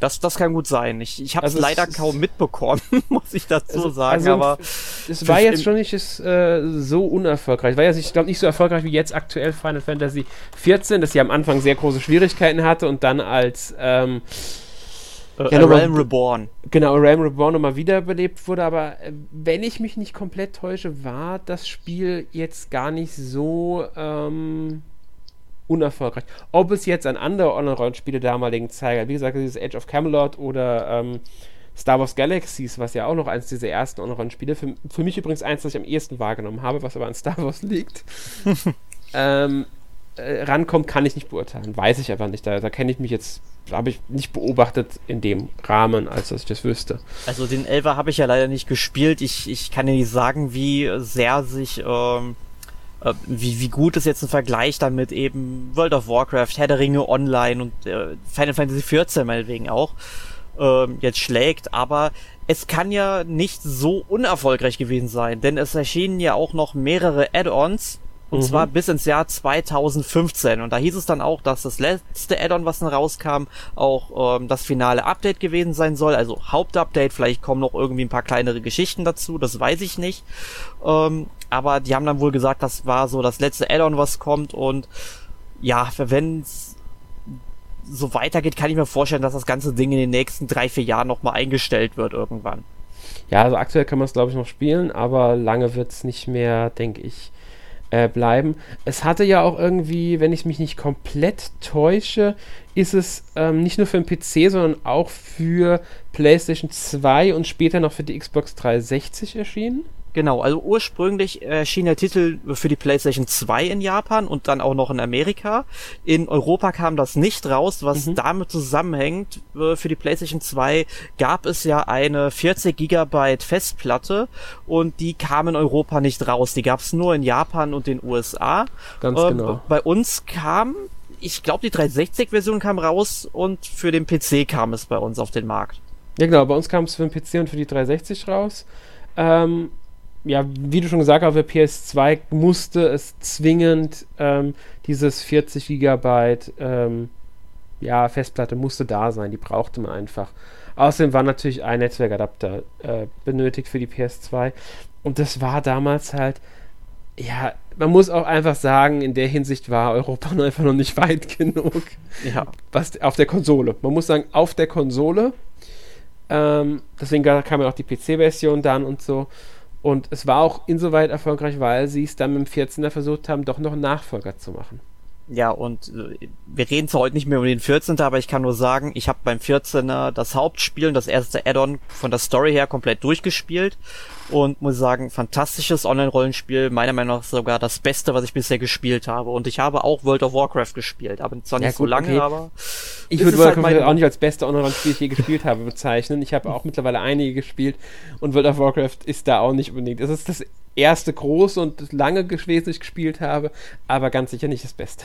Ja, man muss Ohne halt sagen, jetzt World of Warcraft wissen zu wollen oder runtermachen ja. zu wollen, auch mit dem Spiel hatte ich viel, viel Spaß. Ja, man muss halt sagen, World of Warcraft hat ja auch sehr viel äh, vorgemacht, was andere danach gemacht genau. haben. Ich finde halt nur spätere Rollenspiele, auch Herr der Ringe Online und Final Fantasy XIV haben es dann doch noch verfeinert und besser mhm. gemacht. Mhm. Zum Beispiel Herr der Ringe Online habe ich auch gespielt oder Guild Wars 2 habe ich gespielt oder Star Wars The Old Republic. Ja. Was für mich als einer der besten ist, aber das liegt an anderen Dingen. ja, aber ich, ich, denke weil gleich werden wir auch noch mal ein bisschen über Star Wars reden, denn wenn wir äh, Final Fantasy XII jetzt als nächstes erwähnen, dann müssen wir gleichzeitig auch Star Wars sagen. Ja, ähm, geht nicht anders. Du, du darfst gerne unseren Hörern mal erklären, warum das so ist. Ja, also Star Wars, äh, Star Wars, das Final Fantasy XII erstmal, ich, ich hole mal ein bisschen aus. Man muss erstmal sagen, es hat eine sehr lange Entwicklungszeit gehabt, von fünf Jahren, glaube ich sogar tatsächlich. Waren fünf Jahre, oder? Ja, äh, genau. Und ich ja. hatte dann auch in der Retrospektive gehört, dass es damit dann auch mal im Guinness-Buch gelandet ist. Genau, es ist, es ist tatsächlich im Guinness-Buch damals gelandet, weil es ähm, ich glaube, zu der Zeit das am längsten in Entwicklung befindliche Spiel war. Mittlerweile gibt es da andere Titel. Ich sage nur Duke Nukem Forever. Wollte ich gerade sagen. es gibt aber noch andere Extrembeispiele. Final Fantasy 15 zum Beispiel. Ja. Aber gut. Ähm, Final Fantasy XII ist in der Welt Ivalice angesiedelt. Es ist dieselbe Welt wie in Final Fantasy Tactics und Vagrant Stories und spielt zeitlich, glaube ich, auch kurz nach Final Fantasy Tactics Advance. Genau, also es gibt in dem äh, Spiel ja den Charakter Mont Blanc, was ja so ein Mogri mhm. ist, und der erzählt dann irgendwas und nimmt damit Bezug auf Ereignisse in FFTA, also Final Fantasy Tactics Advance. Genau. Ähm, jetzt kommen wir zur Story. In der Story geht es um, ähm, ja, im Grunde ein böses Imperium erobert ein Königreich und die Prinzessin äh, äh Ashelia, genannt Asche im Spiel, will den Thron halt zurückerobern. Es geht um äh, halt diese ganze politische Sachen und, und ähm, ihr Geburtsrecht und so weiter, also den Kampf einiger, ich nenne es jetzt mal Rebellen gegen ein böses Imperium. Und da haben wir es auch schon. Die Bezüge zu Star Wars sind schon sehr krass. Also da ist diese Prinzessin Arsche, es ist ähm, mit Balzir und äh, ist da so äh, halt eine Art Pirat, der sein eigenes Luftschiff hat. Und der wird begleitet von Fran. Das ist zwar eine, eine Frau, aber sie ist halt, wie nenne ich das? Ich weiß nicht mehr, wie die sich nennen, die, ähm, die, die ist eine Art Hasen. Also die hat wirklich also Hasen und so, die haben einen speziellen Namen, der ihr folgt. Ich komme gerade nicht auf den Namen. Ich auch leider nicht. Ähm, und die beiden erinnern schon sehr stark an Han Solo und Chewbacca, ohne jetzt sie als Chewbacca bezeichnen zu wollen, aber es ist einfach so. Und dann gibt es noch Vahn, das ist echt der Hauptheld der Geschichte so ein bisschen. Und der ist einfach nur ein ja, einfacher Junge aus dieser, diesem, diesem, diesem Staat, der halt erobert wird von dem bösen Imperium. Und es ist halt auch schon mit äh, ein bisschen Wüstenstaat angesiedelt. Er hat auch noch seine Jugendfreundin Penolo, die begleitet, die ist so diese Besonderheit. Äh, ja, und das halt, diese ganze Grundstory und auch in anderen Elementen. Ich glaube, es kommt, kommt, sogar eine Superwaffe vom Imperium drin vor, irgendwie, wenn, wenn ich mich richtig erinnere. Schon eine Weile her. Es ist alles schon sehr Star Wars-like. Sie gehen in eine andere Richtung auch zum Teil. Es ist alles ein bisschen differenzierter, tiefgründiger, weil es ist eins der, würde ich mal behaupten, bis zu dem Zeitpunkt größten Final Fantasies. Definitiv. Also wenn man sich mal die Spielwelt anguckt, ganz die ist genau. so gigantisch, was man Mhm. da alles ablatschen kann. Ja, um weil es auch eine relativ. ähm, ja, Ja, es gibt keine Oberwelt, die man abläuft. Gab es schon in Final Fantasy X nicht mehr. Da läuft man ja ähm, im Grunde ja durch die 3D-Welt, aber ohne wie noch in den Teilen davor, dass man auch mal irgendwann auf eine Oberwelt kommt, gibt es hier auch nicht. Nur dass man hier wirklich, die Gebiete sind sehr weitläufig. Es sind jetzt nicht komplett eine Open World. Man muss schon wie in einem Zelda-Spiel, also in den klassischen Zelda-Spielen, nicht Breath of the Wild, also wie in Ocarina of Time und so, man wechselt halt an bestimmten Stellen den Bildschirm sozusagen, also geht einen anderen Hub über. es ist Aber eine distanzierte Welt, muss man sagen. Ja, aber es sind schon sehr, sehr große Gebiete dabei. Manchmal auch schlauchartige Sachen, die Dungeons zum Beispiel, aber das ist gar nicht so schlimm. Fügt sich alles sehr, sehr gut zusammen und es wird halt wirklich über Stunden. Ich glaube, ich habe in diesem Spiel 120 Stunden verbracht und habe nicht mehr, mehr alle Nebenmissionen, weil es gibt ja noch zum Beispiel diese Kopfgeldjagdmission, da man so besondere Monster töten und so weiter. Die habe ich gar nicht alles äh, gelöst. Ähm, ja, aber der Star Wars-Bezug ist halt ganz offensichtlich. Der wurde auch in vielen, vielen Tests damals angesprochen. Das ist, im, das, dass, dass sie da schon sich sehr, ich sag mal, inspirieren lassen haben. Ja. Ich finde, dass äh, diese ganzen Star Wars Anleihen, die merkt man aber auch zum Teil stark in den Videosequenzen, Mhm. die auch so ähnliche Kamerafahrten haben, wie es in Star Wars gibt. Oder wenn zum Ja. Beispiel am Anfang, ähm, wo dann eben die äh, Hochzeit ist es, glaube ich, die gezeigt wird im ja, ich Intro. glaube auch. Genau, ich auch, und es war die dann, Hochzeit. Ja, und dann sieht man ja auch ähm, im, Him im Himmel irgendwelche Luftschiffe fliegen und so Mhm. weiter hintereinander. Das erinnert so ein bisschen an Coruscant, finde ich. Ja, also sie sind, sie sind schon ähm, in der ganzen Inszenierung sehr kinolastig, also cineastisch vorgegangen und haben sich halt schon in diese Filmrichtung, Star Wars ist da so der Haupttitel, den man nennen kann, bewegt mit dem ganzen Ding. Sie wollten halt eine neue Inszenierung machen. Sie nutzen das erste Mal so richtig die Fähigkeiten der PlayStation 2 dabei aus, muss man auch sagen. Das begründet auch die Entwicklungszeit. Also sie haben eine komplett neue Engine. Sie sind bei der Grafik einen ganz schönen Schritt nach vorne gegangen im Vergleich zu den 10 und 10.2. Und das merkt man dem Spiel an vielen Punkten an. Ist, äh, muss man einfach so sagen. Also gerade auch was die Inszenierung angeht, was die ähm, Erzählart angeht, da sind sie einen komplett anderen Schritt gegangen. Ich meine, es müsste auch das erste Hauptspiel sein, bei dem ähm, nicht mehr Hironobu Sakaguchi verantwortlich war.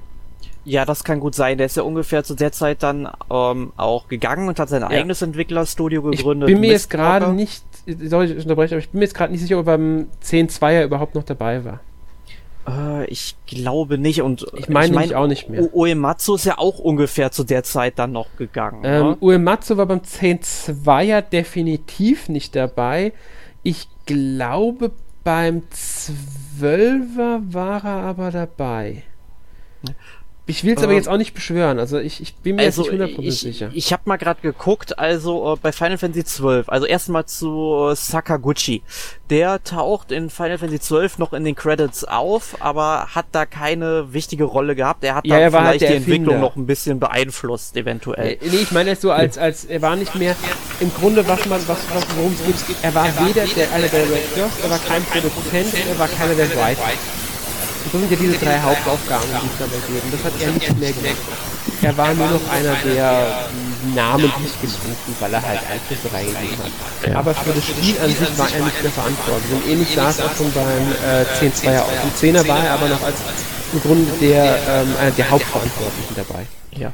Und, ich, Und, das merkt man äh, halt, diesen, dieses, dieser Schritt, der da gegangen wurde, das halt im Grunde was Neues war. Und das finde ich aber auch sehr, sehr gut, dass der Schritt mal gewagt wurde, weil mir der 12er wirklich unglaublich gut gefallen hat.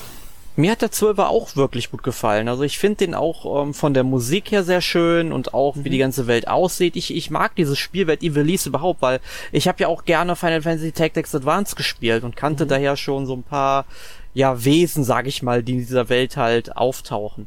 Ähm, genau. Ich habe jetzt gerade mal nachgeschaut zu Uematsu. Also äh, er hat wohl noch zu Final Fantasy 11 Musik beigesteuert.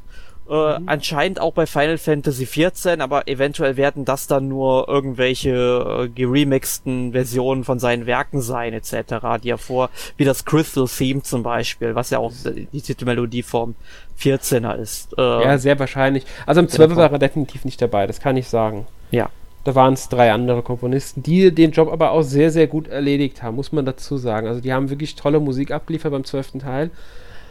Insgesamt ist der zwölfte Teil, finde ich, ein sehr rundes Spiel auch geworden, das einfach in allen Sachen passt und man hat schon so die Anleihen gesehen, wohin die Richtung, die Reise gehen könnte, mit dieser sehr offenen Welt, ähm, mit den vielen Nebenaufgaben, auch wenn es zum Teil sehr generisch war, halt, ähm, ich weiß gar nicht, wie viele Kopfgeldjagden es gab, die man annehmen konnte. Also genug. Es gab, aber es waren wirklich genug und es waren halt wirklich besondere, besonders schwere Monster. Ähm, ja, und sie haben halt auch ein sehr, sehr äh, interessantes Kampfsystem gehabt. Das war dann schon, wie ich, also ich würde sagen, ich habe mich immer an ein Rollenspiel ein bisschen erinnert gefühlt. Also es ist jetzt kein rundenbasiertes mehr gewesen im eigentlichen Sinne. Man könnte fast ein bisschen mit Xenoblade in Vergleich ziehen, finde ich. In manchen mhm. Punkten.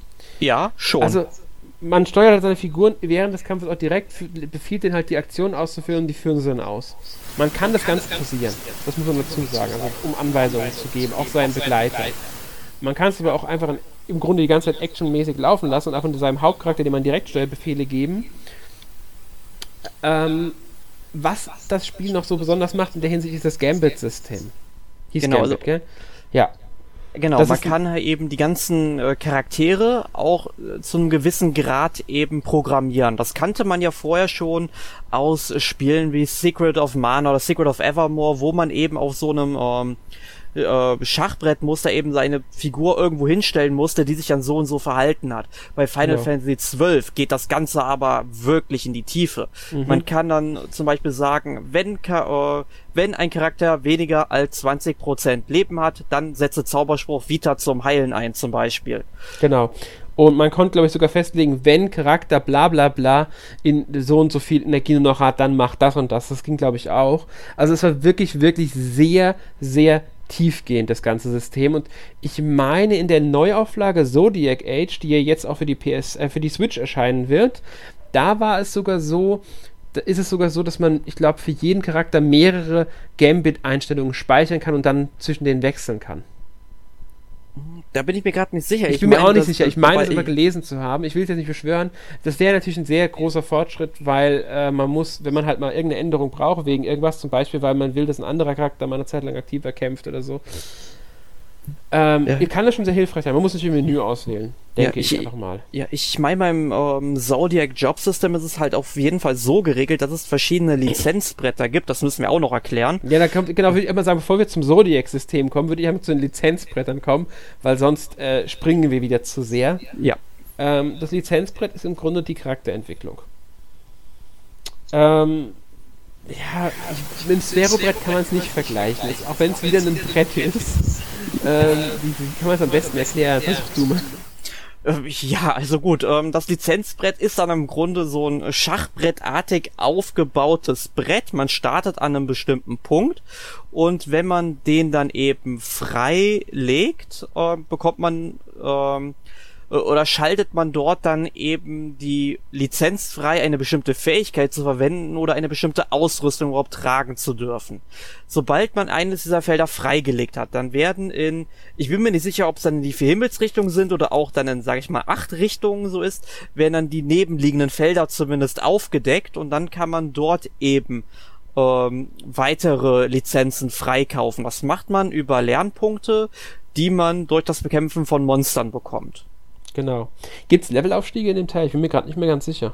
Ja, gibt es. Gibt es. Ich bin mir aber gerade nicht mehr genau sicher, wie das äh, mit den äh, Lernpunkten äh, so funktioniert. Es gibt auf jeden Fall äh, verschiedene Level. Habe ich definitiv noch in Gameplay-Videos gesehen. Aber mhm. ich bin da zu lange raus. Ich habe das Spiel das letzte Mal vor zehn Jahren gespielt jetzt. Mhm. Ähm, Steht aber auch nochmal auf der Liste, das auf der PlayStation 4 nochmal durchzuspielen. Also nicht nochmal, aber überhaupt mal durchzuspielen. Ja, also ich habe wie gesagt damals schon durchgespielt auf der ähm, PS2. Also ich bin mir sicher, es gibt Level, die halt so die Grundsachen verbessern und dann gibt es halt dieses, diese Lizenzpunkte, mit, also Lernpunkte, mit denen du Lizenz, in, auf dem Lizenzbrett hä, Sachen freischaltest. Also die sind im Grunde so ein gekoppeltes System. Sind nicht ganz so unabhängig vom Level wie jetzt in Final Fantasy X, haben es aber auch nicht komplett ähm, ja, fallen lassen, dieses System, was ich auch sehr cool fand. Ich mochte dieses Lizenzbrett. Und bei dem Zodiac-Job-System, das in der Neuauflage für die PS4, beziehungsweise jetzt für die Switch, sowieso das erste Mal im Westen also drinnen ist, wenn ich es richtig im Kopf habe, wechseln, kann man zwischen mehreren verschiedenen Lizenzbrettern für jeden Charakter wechseln.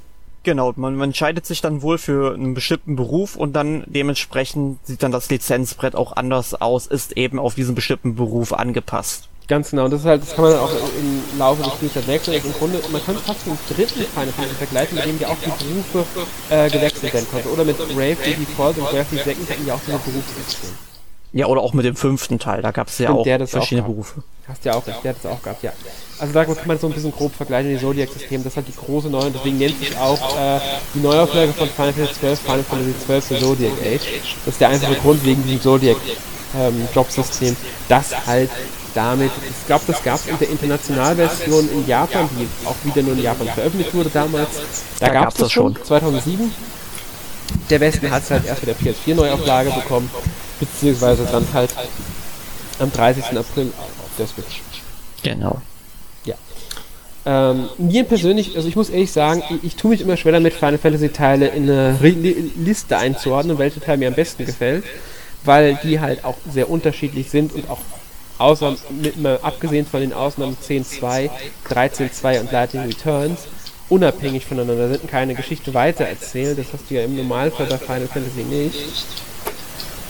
Trotzdem gehört der 12 wahrscheinlich bis heute zu einem meiner, ich würde mindestens Top 5 sagen. Ja, ja, ich glaube, bei mir würde er auch noch damit reinrutschen. weil einfach das, das Spiel so mochte, die Story so mochte und ähm, ja, es ist, auch, es ist auch eines der wenigen Final Fantasy, die ich wirklich, also ich habe mehrere durchgespielt, aber in diesem Teil hat wirklich unglaublich viel Zeit.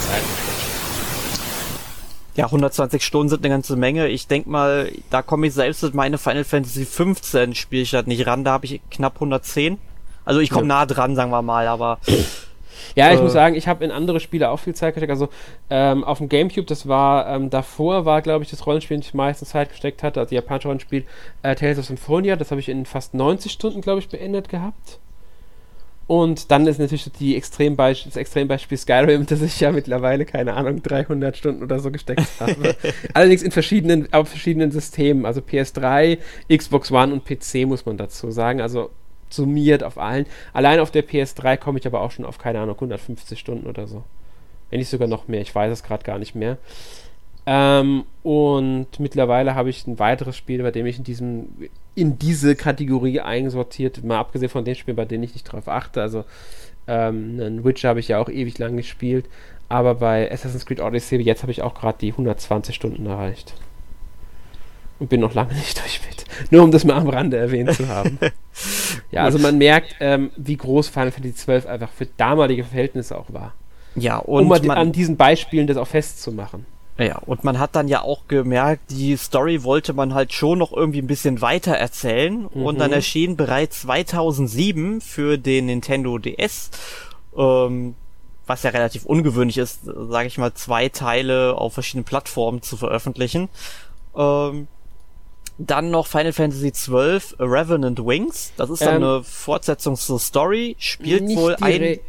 Ja, Also, also man kann sagen, es ist eine Fortsetzung, aber auch keine direkte Fortsetzung. Also es ist schon eine direkte Fortsetzung. Ähm, ich würde es in manchen Teilen sogar als einen kleinen, als einen Fortsetzungs-Spin-off bezeichnen. Weil es halt spielerisch auch in eine komplett andere Richtung geht. Das Ding war halt einfach, ich glaube, damals wollten sie einfach unbedingt ein Spiel Final Fantasy haben, das sie auf dem DS veröffentlichen, noch zusätzlich. Und da Final Fantasy XII halt zu dem Zeitpunkt gerade erfolgreich war, haben sie sich gedacht, okay, machen wir das halt mit. Also nehmen wir das mit, das Ganze. Genau. Soll Ähm, wohl, wie ich jetzt gelesen habe, dann ein Jahr nach dem zwölften Teil spielen und Ja, so Richtung. und die Freunde sind dann irgendwie auf Schatzsuche gegangen. Ja, ich glaube gar nicht, dass alle so weit sind. Also es ist, es sind Warn, Balze, Fran und Penolo auf alle Fälle drin. Das weiß ich aus dem Kopf. Ich, ich komplett falsch. Es geht wohl irgendwie darum, die fliegen mit dem Luftschiff äh, in in der Welt über den Golf oder so, die fliegen die Inseln oder so, wenn ich mich nicht ganz täusche. Ich, ich, ich glaube Le Lemure oder so. Ja, irgendwie so hieß es genau. Ähm, und dort geben sich dann mehr wieder auf Schatzsuche, das Ganze zu zum größeren Abenteuer. Und äh, sie begegnen halt auch Feinden, die sie bekämpfen müssen. Allerdings findet das Ganze in einem Echtzeit-Strategiespiel statt. Das heißt, man bewegt wirklich auf dem Tasten mit Stylus seine Truppen. Ich glaube, Monster kann man da rekrutieren, ich bin mehr ganz sicher. Und ähm, setzt halt dann auch wirklich Nahkampf, Fernkampf, Magie, Esper, also Beschwörungen und ein und alles, man muss alles abwägen und so. Es ist gar kein leichtes Spiel. Ich finde, was auch daran liegt, dass der DS meiner Meinung nach das Ganze recht schwierig in der Übersicht macht durch die Größe und ich finde auch die Tastensteuerung fand, fand ich damals zum Teil als ja, sie hat funktioniert, aber ich hätte mir ganz ehrlich das Spiel lieber um PC gelegt mit dem Maus. Ja, da bin ich, ich ganz ehrlich. Ich glaube, das kann ich dann auch nachvollziehen. Ich habe mir ja. ähm, Revenant Wings damals zwar gekauft, habe es bis heute aber nie gespielt, leider. Hm. Also ich sag mal so, ich glaube, hätten es als rundenbasiertes Strategie gemacht, dann wären es näher an Tactics dran gewesen, was natürlich so gesehen zu der Welt dann gepasst hätte, der das Ganze ja auch spielt, hätte es mir persönlich wahrscheinlich besser gefallen, weil man einfach anders abwägen kann. so unversichert Echtzeitstrategie, man muss halt auch nicht aufpassen, was da typisch Echtzeitstrategie ist, was manchmal auch auf kleinen Bildschirm wie 3D einfach nicht so ist. Das ist einfach das Genre, das finde ich für den DS ungeeignet war. Ich will jetzt nicht sagen, dass ich irgendein anderes Technologie von DS nicht kenne. Kann auch sein, dass man da eine andere Ansicht hat als ich. Aber ich persönlich habe es dann gefunden. Also ich hätte es mir rundenbasiert jetzt gewünscht, weil Strategie auch nicht Umstände. Deswegen habe ich es auch durchgespielt und auch noch so weit sein. Ich habe schon ein paar Stunden reingesteckt, versucht mich reinzustecken. Eigentlich, das ist eigentlich gelungenes Spiel, aber es kommt beim Weitem nicht den äh, anderen Teilen gerade bei den, den, Zwölfer. Trotzdem ist es ein, äh, ah, es ist ein und ja. unterschiedliche Story, also, also ich meine, Charaktere aus dem 12. Teil ganz anders Tja, aber du hast es eben schon gesagt, das siehst du so persönlich und ich denke mal, das ist auch ein guter Übergang zu unserem Fazit heute. Mhm. Wir haben ja jetzt über alle Teile gesprochen. Welchen Teil, den wir heute besprochen haben von Final Fantasy, würdest du unseren Hörern denn am ehesten empfehlen? Ähm, ganz klar den zwölften. Nicht, weil ich ihn zwingend besser finde als den zehnten. Ich finde, dafür unterscheiden die sich in manchen Punkten einfach zu stark. Ich glaube aber, dass der zwölfte heutzutage am zugänglichsten ist von den ganzen Teilen. Ich denke, es ist der Teil, der am modernsten ist und auch Spieler, die jetzt nicht Retro-Gedanken an die Teile haben, also das Spiel nicht, Szene zum Beispiel nicht vor ewigen Zeiten gespielt haben, ähm, da am ehesten sich reinfinden können. Trotzdem würde ich sagen, wer die Möglichkeit und auch die Lust hat, der kann bedenkenlos sowohl 10, 10, 2 als auch 12 spielen. Bei Revenant Dings muss man halt den Bezug zu haben zu dem Genre. Auf dem DS, also man muss erstmal das, auch ins Modul rankommen. Das ist heute schwieriger, als man denkt, glaube ich. Ähm, kann man natürlich auch auf dem 3DS spielen. Das ist auch noch so, dass man muss die Möglichkeit haben. Die anderen sind halt alle auf der Switch dann erhältlich bald. Also empfehlen würde ich sie alle. Wenn ich einen nennen müsste, der mir von den Teilen, den ich am ehesten empfehle, würde ich einen 12. nehmen, auch wegen der Spielzeit, wegen der Story, die mir sehr gut gefallen hat, weil ich die vom 10er auch sehr gern mag und weil ich halt einfach der Meinung bin, es ist der von den Teilen der zugänglichste, beziehungsweise der, der am modernsten ist und deshalb für viele Spieler vielleicht auch der ansprechendste sein könnte. Gut sind sie aber zumindest 10 und 12 definitiv beide. Ich habe direkt gerade mal, wo du ähm, geschaut hast, äh, gesagt hast, wegen ähm, Revenant Wings daran zu kommen, ähm, dass das schwierig sein könnte. Äh, es ist genau das Gegenteil der Fall. Also, Ernsthaft? Ernsthaft, die, das Spiel wird bei eBay verramscht. Es geht ab 5 Euro, 5 bis 20 Euro kriegt man für das Spiel. Das ist, das und das ist, es sind so viele Angebote, das ist traurig. Hätte ich nicht gedacht. Hätte, Hätte ich nicht auch nicht gedacht. gedacht. Okay, dann, ähm, ja, weil das, dann, dann kann man auch mal zugreifen für so einen niedrigen Preis. Ist es definitiv äh, kein schlechter Kauf. Ähm, man sollte halt nur wissen, dass äh, es halt, ja, was es halt ist. Man sollte vielleicht vorher nochmal Gameplay-Videos angucken oder auch mal einen Test anschauen, um einfach so ein bisschen äh, vorher so ein Bild davon einfach auch zu haben. Weil es ist schon was, ist schon was anderes. Es ist kein Rollenspiel in dem Sinne. Es ist halt Echtzeitstrategie. Ja. Ja. Ja, ähm, ich würde den 10. und den 12. empfehlen tatsächlich. Also mhm. sind beides sehr schöne Rollenspiele. Muss halt äh, sich am Ende entscheiden, möchte man lieber was wirklich rundenbasiertes haben oder möchte man lieber was haben, was sich ein bisschen flotter spielen lässt. Ich denke mal, das sind die, oder ist der große Unterschied zwischen den beiden, den man halt beachten sollte, weil von der Story her finde ich beide toll, wobei der zwölfte sicherlich ein bisschen einfacher zu verstehen ist als beim zehnten, da muss man erst etwas reinkommen. Aber ich finde beide Spielwelten toll, die setzen sich mit verschiedenen Mythologien, verschiedenen sozialen Problemen und so weiter auseinander. Ähm, ich denke mal, man kann mit beiden Titeln wirklich sehr, sehr viel Spaß haben. Ja, da stimme ich dir äh, zu. Und ja. Ja. Habe damit, auch eigentlich nichts zu ergänzen dazu. Ja. Gut, dann wären wir für diese Woche mit unserem Hauptthema durch. Und jetzt frage ich dich, Alex, was hast du denn in der letzten Woche gespielt? Ähm, ja gut, da äh, natürlich direkt Final Fantasy X kann ich als erstes nennen, aber da haben wir ja gerade schon drüber geredet. Mhm. Ähm, ich habe Assassin's Creed Odyssey gespielt. Da bin ich momentan wieder dran, nachdem ich eine Pause gemacht hatte.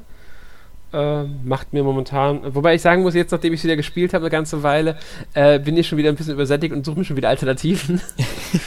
ähm, aber das passiert bei dem, passiert mir bei manchen Spielen, die ich halt, äh, die wirklich lang sind, häufiger, dass ich die dann eine Zeit lang ruhen lasse und dann irgendwann weiterspiele. Ich meine, wie eben gesagt, ich habe jetzt schon weit über 100 Stunden reingesteckt, insgesamt in das Spiel und das halt in zwei, äh, also zwei Ansätzen. So, so, bin ich halt einfach bei solchen Spielen. Ich brauche da manchmal irgendwann einfach Abwechslung. Gerade bei Open-World-Spielen, weil mir es irgendwann einfach zu viel wird. Ähm, außerdem habe ich, jetzt muss ich gerade überlegen, ähm, ja, ich habe tatsächlich ein bisschen Dragon's Dogma schon gespielt. Das ist erst am Dienstag, 23. Also einen Tag bevor der Podcast hier kommt, ist es, ist es erschienen. Ähm, und ist halt auch wieder eine äh, Remaster-Neuauflage von einem PS3-Spiel diesmal, auch Rollenspiel. Ähm, ja, ja. Ich kann es schon empfehlen, man muss halt wissen, dass es äh, nicht ich, das, das zugänglichste Spiel ist, also das macht einem jetzt nicht alles super einfach, wenn es ein Tutorial-Level gibt. Und in manche Sachen muss man sich einfach reinarbeiten und es ist auch nicht das leichteste Spiel. Sollte man auch wissen. Es gibt Schwierigkeitsgrade, also wenn man Probleme hat, kann man sich auf leicht stellen. Es gibt auch noch einen extra einen schweren Modus für die Leute, denen es nicht schwer genug sein kann. ähm, das ist kein Dark Souls oder so, muss man auch dazu sagen. Äh, ja, ist halt ein japanisches Rollenspiel, das in manchen Punkten versucht, ein bisschen westlicher zu sein und ein paar interessante Sachen hat, wie das Festhalten an ähm, Gegnern. Ja, das endgültige Urteil will ich aber dann, könnt ihr dann im Test lesen. Und ja. Genau. Ja, und was hast du gespielt? Ähm, Final Fantasy X, oh Wunder. Ähm, ansonsten, ich habe ein bisschen äh, gespielt. Ähm, ähm, The Demon Crystal auf ähm, der Switch ist halt ein netter Arcade-Titel wo man quasi verschiedene Häuser durchkämmen muss aus der zweidimensionalen Seitenperspektive und Schlüssel finden muss, um zum nächsten Haus zu kommen. Ist jetzt nichts Weltbewegendes, dürfte Arcade-Spieler vielleicht interessieren, ist definitiv mal ein kleiner Blick wert. Ähm, dann habe ich gespielt Vaporum auf der Switch, ist ein Dungeon Crawler, auch ein Rollenspiel. Ähm, aus der Ego-Perspektive, man erkundet dann halt einen Turm, so im Steampunk-Setting. Ist auf jeden Fall ein sehr guter Dungeon Crawler, muss man dazu sagen. Allerdings wird mit der Zeit das Setting dann doch sehr eintönig. Ähm, aber trotzdem einer der interessantesten Dungeon Crawler, die ich in den letzten Jahren mal gespielt habe. Und dann habe ich noch gespielt Anno 1800 auf dem PC. Ähm, habe ich vorhin eine Stunde gespielt, bevor wir den Podcast aufgenommen haben. Habe jetzt also noch nicht so viel davon erlebt. Ähm, hab aber ja vor ein paar Wochen schon in der Closed Beta reingeschnuppert und ist halt typisch Anno, jetzt halt im 19. Jahrhundert. Ist halt ein sehr cooles Szenario, spielt sich auch wieder richtig gut. Kann jetzt natürlich noch nicht so viel dazu sagen oder vielleicht sogar aussetzen, aber bisher bin ich doch relativ, oder ich, ich bin sehr positiv überrascht, sagen wir es doch mal so, wie gut es sich wieder spielen lässt. Ja, da kann ich so sagen, ich habe sowohl in der Closed als auch in der Open Beta gespielt und hatte sehr viel Spaß mit. Am Ende der Open Beta war ich ein bisschen gesättigt, aber da habe ich es auch schon ewig viel gespielt gehabt wieder. ähm, ja. Ist aber, ein, äh, also ich muss sagen, es ist wieder ein sehr, sehr schönes Anno geworden. Ähm, und da denke ich schon, dass da Fans nicht zufrieden sein können. Ja, das würde ich auch mal so unterstreichen. Gut. Ja, ähm, nächste Woche sprechen wir genau über das Spiel, das ich eben schon erwähnt habe. Spoiler! Äh, genau ähm, Dragon's Dogma Dark Horizon. Also die schöne, die Neuauflage von diesem Spiel. Da erfahrt ihr natürlich noch mehr über das Spiel. Und ja. Ja. Ja, stay tuned, würde ich an der Stelle mal sagen. Ganz genau. Ja, und nach fast anderthalb Stunden, knapp etwas über 80 Minuten, würde ich dann doch mal sagen, schließen wir den Podcast für heute. Es war mir mal wieder eine Ehre, mit dir über Final Fantasy zu reden. Mir auch. Und wir werden das irgendwann wahrscheinlich weiterführen, müssen wir mal schauen. Vielleicht. Es gibt ja, ja noch, es gibt ja auch noch Spin-offs, über die man reden kann. Ganz genau. Und wir müssen halt schauen, ähm, ob wir auch die Teile nehmen, die bisher nicht für die Ninten für Nintendo-Konsolen erschienen sind. Oder ob wir da warten, bis vielleicht mal äh, eine Portierung kommt. Ja, aber das dürft ihr uns auch gerne in die Kommentare schreiben. Möchtet ihr mehr über Final Fantasy hören, auch über Spiele, die jetzt nicht für Nintendo-Plattformen erschienen sind? Wir werden natürlich immer gucken, den Nintendo-Bezug da auch da herzustellen. Aber mhm. Äh, schreibt uns das doch einfach in die Kommentare auf Facebook oder auf unsere Internetseite. Schickt uns Mails, bombardiert uns mit Brieftauben. Ähm, wir lesen uns alles durch und wenn ihr das wollt, dann machen wir das auch. Ganz genau. Speziell geht es natürlich jetzt dabei, um mal bei der Hauptserie zu bleiben und die Teile 13, 13.2, Lightning Returns und Final Fantasy 14 und 15. Genau, und die 14, äh, 15er Pocket Edition, aber die gibt es ja für die Switch. Die gibt es für die Switch, ganz genau, die gibt es ja. Deswegen, das, da könnte man den 15er Bezug zu aufbauen. Aber wie gesagt, wenn ihr Lust drauf habt, schreibt es in die Kommentare. Wir werden das natürlich dann trotzdem auch gerne machen. Ähm, als kleine Exkursion innerhalb der Reihe einfach. Es gibt natürlich noch Spin-offs, die wir nicht behandelt haben, soweit ich im Kopf habe ja, Crystal Chronicles, Final Fantasy Tactics. Genau. Und, und das, auf dem Game Boy gab es auch noch ein paar Sachen damals. Genau, und das, das könnten wir ja theoretisch auch ähm, gerne alles behandeln. Also schreibt in die Kommentare, was ihr gerne im nächsten Final Fantasy Franchise Teil äh, drin haben möchtet. Und dann schauen wir uns das an und gucken, wann und welches dann das nächste sein wird. Ganz genau. Dann würde ich sagen, wir verabschieden uns und bis zum nächsten Mal. Jo, bis denne. Tschüss. Tschüss.